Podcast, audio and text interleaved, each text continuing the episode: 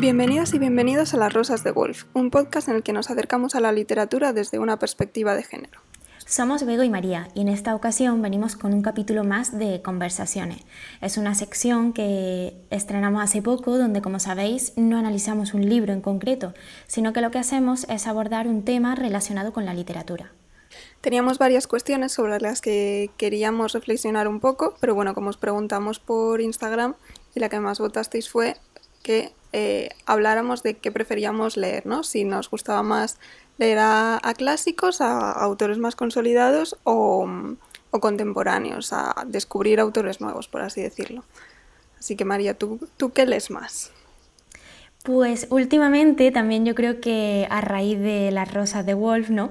Leo más autoras nuevas porque intento descubrir más qué es lo que hay en el panorama literario, sí, en el día a día, ¿no? Más que a clásicos, pero sí es verdad que he leído muchos clásicos también, mm, creo que por el instituto, por el colegio, es lo que hemos comentado en más de una ocasión, que en el ámbito académico se enseña más a lo mejor a los autores clásicos que a las autoras y a los autores del día a día. Si es verdad que no tengo un argumento sólido que diga que sea blanco o que sea negro, ¿no? sino que yo creo que hay muchísimos matices y que el hecho de elegir una cosa u otra no es que esté bien o mal, sino también depende incluso de tu momento, de lo que te apetezca leer más o menos. Sí, a mí me pasa un poco lo mismo. O sea, yo no concibo no sé, no leer a, las Bronte, a Jane Austen, ¿no? Para mí es, o sea, son ahí mis autoras también de referencia, ¿no? Pero eh, por otro lado me da un poco la sensación de que, o sea, yo es evidente que leo mucho más eh, autores y autoras contemporáneos, o sea, eso estoy segurísima de ello también por lo que tú has dicho, ¿no? Pero creo que también tiene un poco que ver con que muchas veces pienso que los clásicos como que van a estar siempre ahí, ¿no? Como que tengo todo el tiempo del mundo para leerlos. Y en cambio, constantemente se están publicando novedades, se están recuperando autores a lo mejor que no son contemporáneos, pero que no se habían dado tanto a conocer, ¿no?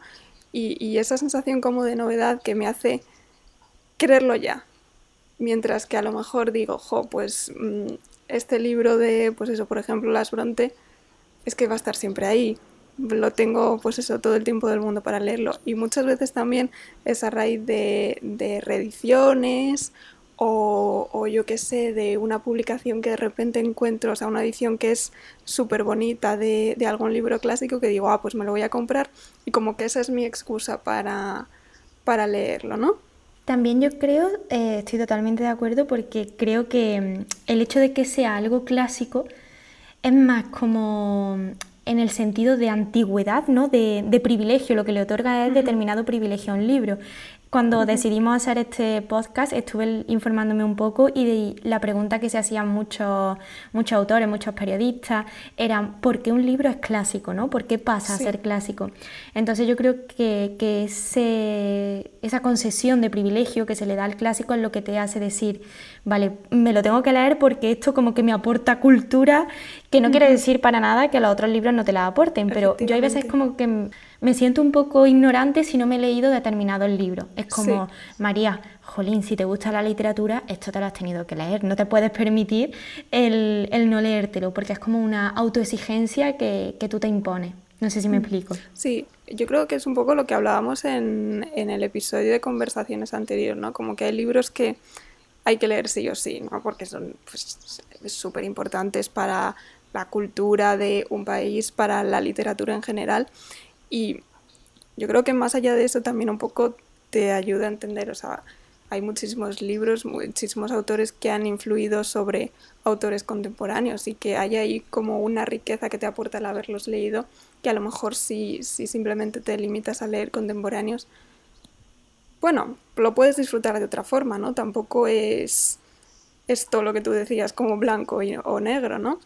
Pero, pero bueno, también me parece que evidentemente o sea, aquí lo que entendemos un poco como clásico es ese, como lo que autores súper consolidados, lo que se ha considerado el, el canon, ¿no? O sea, la literatura con mayúscula, los grandes autores, y que al final es eso, preguntarnos quiénes son esos grandes autores, cómo han llegado a ese canon, ¿no? Que ya sabemos pues que en general son hombres blancos. Entonces también me parece que si nos limitamos solo a, a eso nos estamos perdiendo muchas historias ¿no? Que, no, que salen de esa perspectiva. Muchísimo.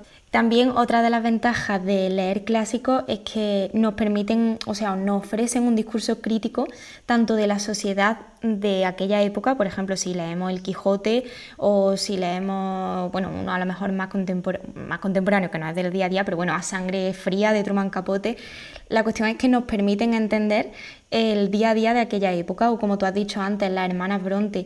A mí me gustan muchísimo las novelas de ella, o por ejemplo también cómo escribía Virginia Woolf, pero eso es lo que me ayuda es a comprender dónde hemos llegado hoy en día, sobre todo también en cuestiones de feminismo, cuando leo autoras de, de, otra generación, pues, pues eso, por qué estamos en este punto, cómo hemos evolucionado.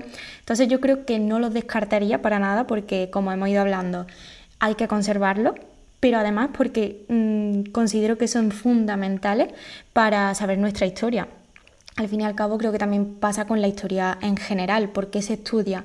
Porque para tú interpretar tu futuro tienes que conocer qué pasó anteriormente. Sí, claro, es justo eso. Yo para mí, o sea, luego claro, cada uno eh, que lea por placer lo que, lo que quiera, ¿no? Pero para mí me pasa un poco eso, ¿no? Que si me limito o a unos o a otros siento que me está faltando algo, ¿no? Que, que, que hay cosas que me estoy perdiendo. ¿Y por qué crees que, que hay gente que rechaza el leer lo clásico? Uf, yo creo que también un poco por, por aburrimiento, ¿no? Quizá lo vemos, no, no por aburrimiento, sino como que lo entendemos como libros más complicados, más complejos, ¿no? Eh, si nos vamos a otras épocas, pues el vocabulario va a ser distinto al que usamos ahora.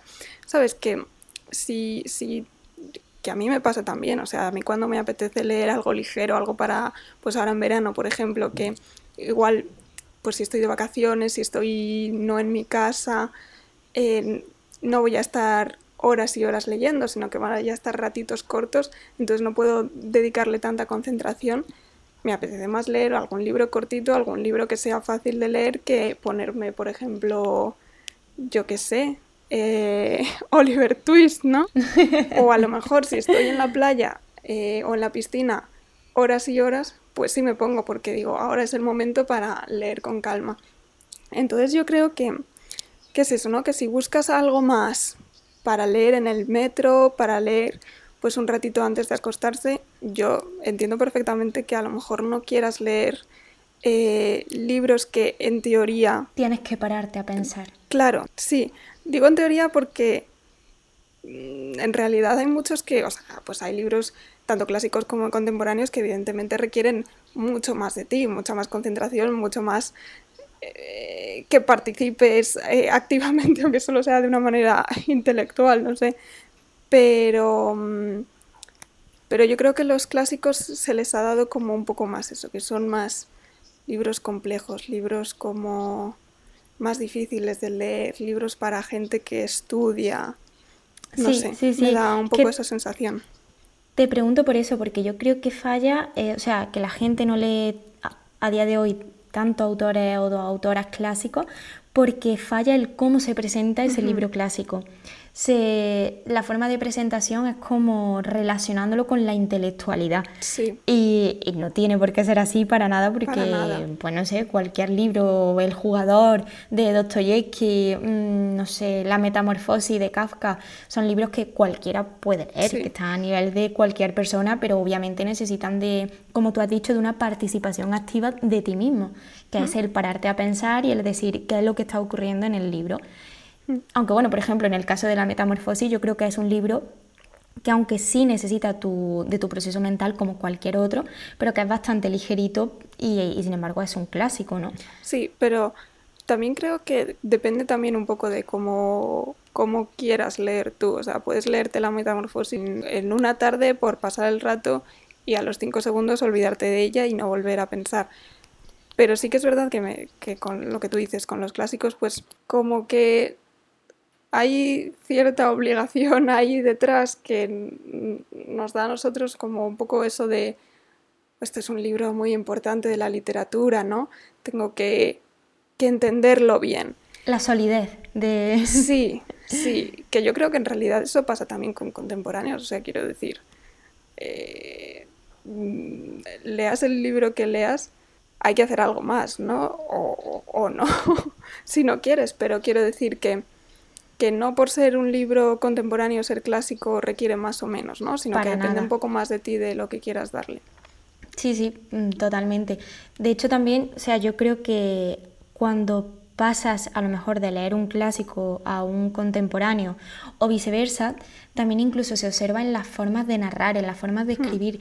Yo, por ejemplo, en la poesía lo noto muchísimo, como a día de hoy el verso libre sí que se está, digamos, moviendo un montón, es de lo que más se ve en redes sociales y sin embargo, si coges a una poeta o a un poeta de otra época, se observa, pero muchísimo, como hay una métrica muy seguida, que no quiere decir, volvemos a lo mismo, que a día de hoy no haya una intencionalidad, no haya un estudio detrás de cómo voy a escribir, pero antes había una métrica de A, B, B, A, versos de arte mayor, versos de, arte menor. Y sí es verdad que, ahora nos encontramos menos con eso, que no quiere decir que, no haya gente que lo haga, pero se ve menos. Claro, sí, con el caso de la poesía lo has ilustrado genial porque al final es es eso, ¿no?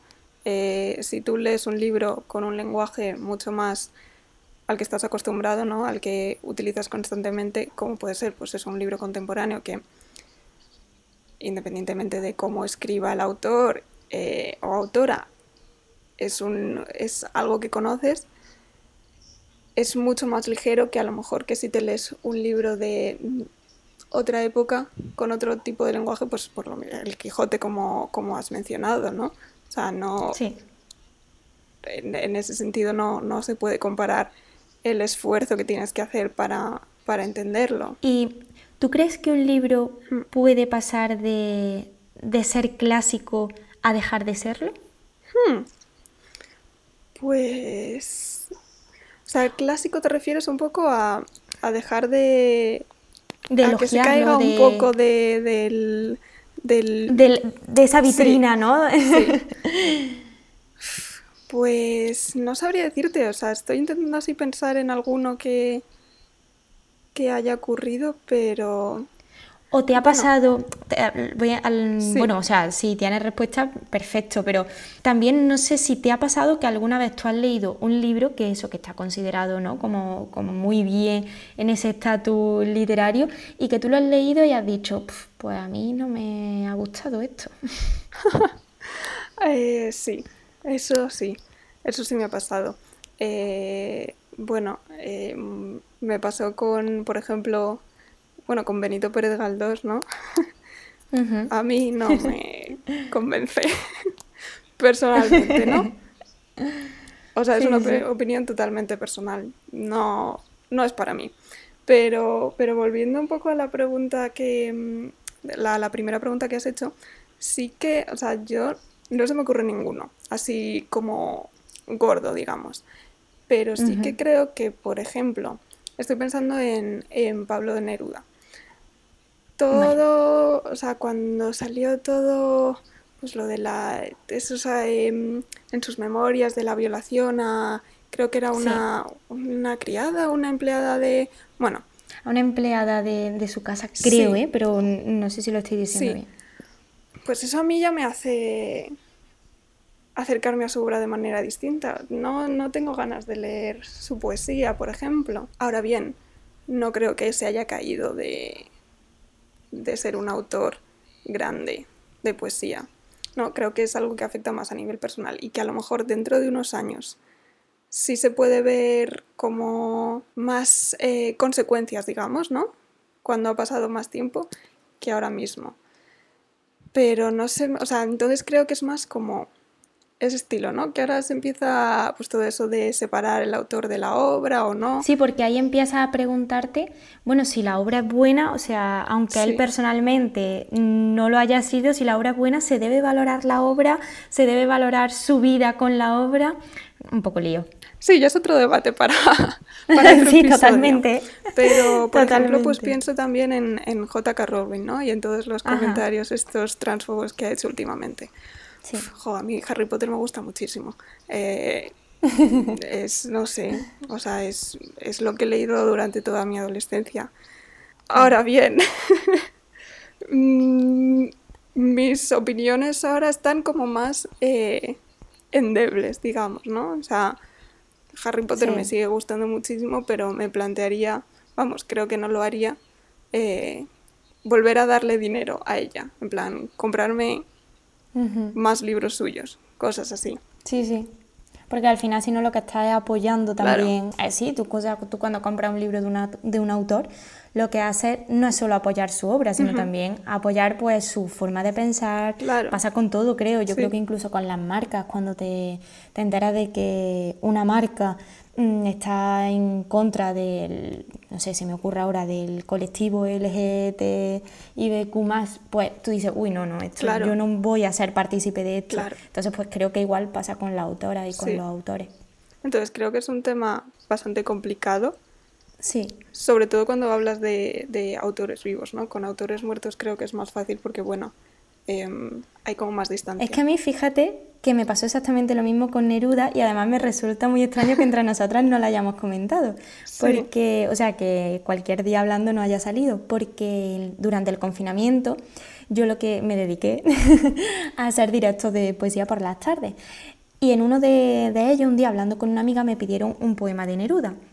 Y yo justo había leído un mm, poco antes, un mes antes o no sé, sobre su historia, sobre pues sobre la violación, sobre cosas que me parecían pues una aberración. Entonces dije, yo no me ha podido gustar en su día algún poema de Neruda, pero ahora pues tampoco quiero ser, digamos, partícipe de eso. Entonces justo comenté con una, con una amiga mía que ella es traductora y le encanta la literatura y le pregunté, digo, tía, mira, he visto esto. Entonces ella me dijo como, no puedes juzgar algo de ahora con la visión de ahora cuando eso, perdón, no puedes juzgar algo de antes con tu, digamos, con tu anteojo de ahora. Y me quedé reflexionando porque yo dije, vale, pero a lo mejor su obra no la puedo juzgar, digamos, de ese modo pero su vida sí, o sea, tengo todo el derecho a decir lo que ha hecho es una calamidad, o sea, no, no se puede permitir. Y ahora cuando tú lo has dicho, no sé, he pensado, digo, ala, que, o sea, qué fuerte que es justo el mismo autor, porque yo a día de hoy mm, no me planteo no leerlo, porque bueno, leerlo al fin y al cabo, como hemos comentado a lo largo de, este podcast, creo que hay que leer de, de, todo lo que a ti te apetezca, pero no valorarlo de la misma forma. Claro, yo creo que también es que podamos ser críticos un poco. O sea, yo en ese sentido creo que, pues, obviamente era otra época, mm, lo que tú quieras, pero una violación está mal en aquella época y en esta. O sea, eso no se puede, no, no hay más discusión. ¿Cómo se veía todo? ¿Cómo reaccionaba la sociedad respecto a eso? Obviamente ha cambiado, ¿no? Y, y eso sí que es lo que es distinto. Entonces, yo entiendo que en aquel momento no se pudiera pedir la misma respuesta que se pediría ahora si un autor eh, reconociera eso en sus memorias. O sea, un autor vivo que ahora mismo publica sus memorias diciendo lo mismo. O sea, es algo que, que, que obviamente es muy distinto. Pero aún así, uff, yo ya, ¿sabes? Aún así, me pregunto cómo hemos llegado aquí. o sea, esto da para, para, otro, para otra conversación. es súper interesante este mm. tema, Bego. Y, y bueno, y, luego dentro de los clásicos, ¿con qué libro, o sea, qué libro tú dices, ay, pues este sí que me ha gustado mucho? Pues, bueno, yo lo que he dicho al principio, súper fan de Jane Austen, de las Bronte. Sí. Yo también. Eh, a mí, por ejemplo, eh, Dickens también me gusta, lo que he leído, no he leído mucho de él, pero bueno, lo que he leído sí, sí me gusta. Eh, Chekhov me encanta. Eh, bueno, Virginia Woolf, obviamente. no tengo que, decirlo. Por supuesto. te lo iba a decir, si te falta. pues a mí me gustó mucho El jugador de Dostoyevsky porque, bueno, los autores rusos creo que son muy particulares y no me lo esperaba, lo descubrí con 18 años, no tenía ni, ni idea de, de, quién era, pero tenía la asignatura de literatura universal y la profe la verdad que era bastante guay y me gustó mucho, también no sé si por como hemos estado comentando, porque me lo presentaron de una forma... muy diferente. Nos presentaron también a la sociedad rusa, eh, como era en, en, aquella época. Me gustó mucho. Y luego me gustó muchísimo Romeo y Julieta. me, sí, también porque me acuerdo que además nos pusieron la película, tanto la, antigua, ¿no? Como la que hace Leonardo DiCaprio, creo que era, ¿Leonardo DiCaprio? Eh, sí, creo que sí. Y sí, yo creo que sí, si no, pues nos matarán cuando escuchen el podcast, pero... y claro, era como la película de Leonardo DiCaprio, o sea, no tenía mm, para nosotros en plan por dónde cogerla porque nosotros lo habíamos analizado todo como muy literario. Y, y luego, no sé, también vimos como un teatro, no sé si es por el cariño que le guardo a la obra, pero me gustó mucho cómo, cómo nos la enseñaron y me la leí súper rápido. Sí, yo ahora que has mencionado la, asignatura de literatura universal, yo también lo que leí en esa asignatura también me gustó mucho. O sea, fue cuando empecé pues, a leer a Cortázar, a Borges. También, o sea, guardo como, como mucho cariño. Lo mismo que has dicho tú, mm, me lo presentaron muy bien. Eh, el profesor que tuve pues era maravilloso. Entonces eso al final siempre hace muchísimo. Y sin embargo, fíjate, a mí no me gusta, no sé si me van a matar, pero no me llegó a enganchar El guardián entre el centeno de Salinger. Ese no es, conecté yo. En, el podcast anterior lo dijo muchísima gente, ¿no? Que, que, mm, sí, sí, sí, sí. Que había sido obligado, había sido una de las lecturas obligatorias y que, y que bueno, que luego les había terminado gustando, pero que al principio no. A mí me costó, la verdad.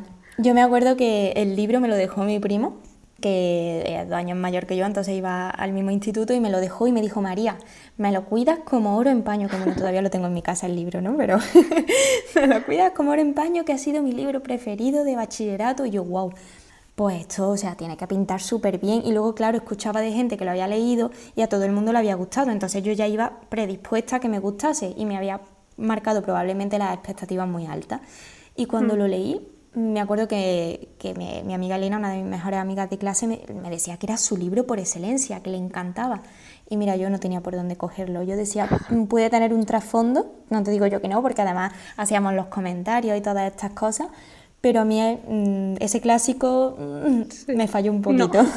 Pues a mí, a mí sí me gustó muchísimo en su momento. Yo lo leí, yo no lo tuve como lectura obligatoria, lo leí pues no sé si con 15 años o así, que me lo dejó mi padre, o sea, eh, la edición que él había leído y me encantó, me gustó muchísimo. Bueno, o sea, mi libro favorito durante unos meses, pero en cambio es uno de los que pienso de si volviera a leer ahora mismo con, pues eso, todo el tiempo que ha pasado, todo lo que he ido aprendiendo, todo lo que he ido cambiando, yo no sé si me gustaría lo igual. O si pensaría que Holden Campbell es un pesado que no soporto, sinceramente. Sí, muchas veces también depende del momento en el que leas algo, que te guste más, que te cale más o, menos. Hmm. ¿Y algún clásico que estés pendiente de leer y alguno nuevo? Uf, muchísimos, María. Venga, dime uno, vengo, yo soy muy pesada. Un montón, o sea, es que no te puedo decir uno, o sea, eso sí que es un montón, un montón, un montón, un montón. ¿Tú? O sea, alguno que tengas así como súper Pues mira, mm, tengo una, como una espinita, ¿no? De, que hay uno que me quiero leer muchísimo, que es Ana Karenina. Porque me lo saqué una vez de la biblioteca, pero yo soy muy ansiosa y yo si voy a la biblioteca no voy a por un libro, voy a por cinco y al final pues me da tiempo a leerme dos. Entonces me lo saqué y claro, Ana Karenina no es para una lectura de metro, es un tochaco. Y no me dio tiempo, obviamente, que yo eso lo sabía desde que lo saqué, pero bueno. Entonces lo devolví y nunca más lo volví a coger ni, a leerlo. Entonces, como clásico, ese es uno que tengo pendiente. Y que tengo muchísimos, ¿no? Que tengo una lista tipo en el, en el Mac eh, esperando ahí a ser leída. Y luego, que sé que además es uno que a ti te gustó mucho, eh, de Maya Angelou, el de Yo sé por qué canta el pájaro enjaulado. Ese tengo, creo que me va a gustar. Yo mira, ahora eh, pues eso, volviendo además sobre la asignatura de literatura universal, uno de los que se me quedó pendientes y que yo creo que tengo ahí la espinilla clavada de a ver cuándo me la quito es eh, Pedro Páramo de Juan Rulfo, que tenía muchísimas ganas. Y desde esto que no encontrabas el momento, siempre se te cruzaba otro libro por el camino. Y entonces yo creo que ese es como uno que me apetece mucho leer, pero es eso, no, no he conseguido que llegue el momento. sí. Que se alineen los astros para, para leer. No sé si te pasa a ti, pero a mí ahora con la cosa de las rosas de Wolf, tiro siempre más a autora y veo que dejo de lado, en plan, libros de autores que estaría muy bien que los leyese, pero es como, vale, pues ya que me va a servir para las recomendaciones o que tengo que tener como, digamos, un background hecho para futuras cosas que comentemos, pues al fin y al cabo mm, me decanto más pues, por autora que, por autores. Sí, yo esto ya es algo que llevo notando o sea, un montón de tiempo, ¿no? Que siempre tiro más hacia autoras creo que también tiene mucho que ver con que en realidad he leído a muchísimos autores. O sea, durante épocas de mi vida, pues eso, en la adolescencia, que empecé un poco a leer literatura más en serio, digamos, em, o sea, como lectora digo, eh, pues eso, he leído a, un montón de autores y, y ahora como que me apetece más el otro lado. ¿Sabes? Como lo que decíamos al principio de mm, saber más partes de la historia. Y, no lo hago de manera consciente, o sea, y sigo leyendo obviamente a autores, o sea, no es un, una norma que me he impuesto de solo leo a mujeres, no. Eh, sigo leyendo, sí que es cierto que pues leo a menos hombres, o sea, eso no, no lo puedo negar porque es así, pero yo siempre pienso que es por eso, ¿no? Que he leído a, ya fuera en clase o porque eran los libros a los que me llevaba, ¿no? Cuando, pues eso, en la adolescencia intentabas leer un poco distinto, pues El guardián entre el centeno, La generación beat, todo eso. He leído fundamentalmente a, hombres, ¿no? Y ahora me apetece, pues eso, eh, cambiar. Tener otra, otra visión. También, porque yo creo que, que bueno, si en algo hemos avanzado también ha sido en esto. O sea, a día de hoy, si tú echas un vistazo a las redes sociales como Instagram, se promueve muchísimo la literatura escrita por mujeres. Entonces se te hace conocer a muchísimas autoras que antes en el colegio, en el instituto, no tenían la oportunidad de conocer porque no aparecían en los libros o porque simplemente ni se nombraban en clase ni entre tu círculo. Entonces, bueno, yo creo que una de las ventajas de Internet es esa accesibilidad pues eso, a nueva autora. Y bueno, ya para ir terminando, queríamos soltar como la pregunta, ¿no? Porque al final eh, la intención de estos episodios es también, pues eso, ampliar la conversación hacia los que nos escucháis y preguntaros qué hacéis vosotros, o sea, si leéis más autores clásicos, más autores contemporáneos y un poco eh, también por qué. O sea, cuáles son vuestras razones. Nosotras hemos dicho las nuestras, más o menos, pues intentar pues eso, conocer como otras visiones. Sí, además nos podéis comentar tanto por mensaje directo, escribirnos por correo, bueno, a Instagram arroba las rosas de Wolf, lo que queráis, que nosotras ya lo hemos comentado muchas veces. Estamos súper abiertas a cualquier tipo de, feedback que nos queráis dar, no solo sobre la cuestión que estamos tratando, sino incluso qué os apetece escuchar de los podcasts, cómo se hacen más o menos, lo que queráis. Así que nada, muchísimas gracias por escucharnos y por estar un ratito más con Y nos vemos ya en el siguiente episodio con, con un libro esta vez.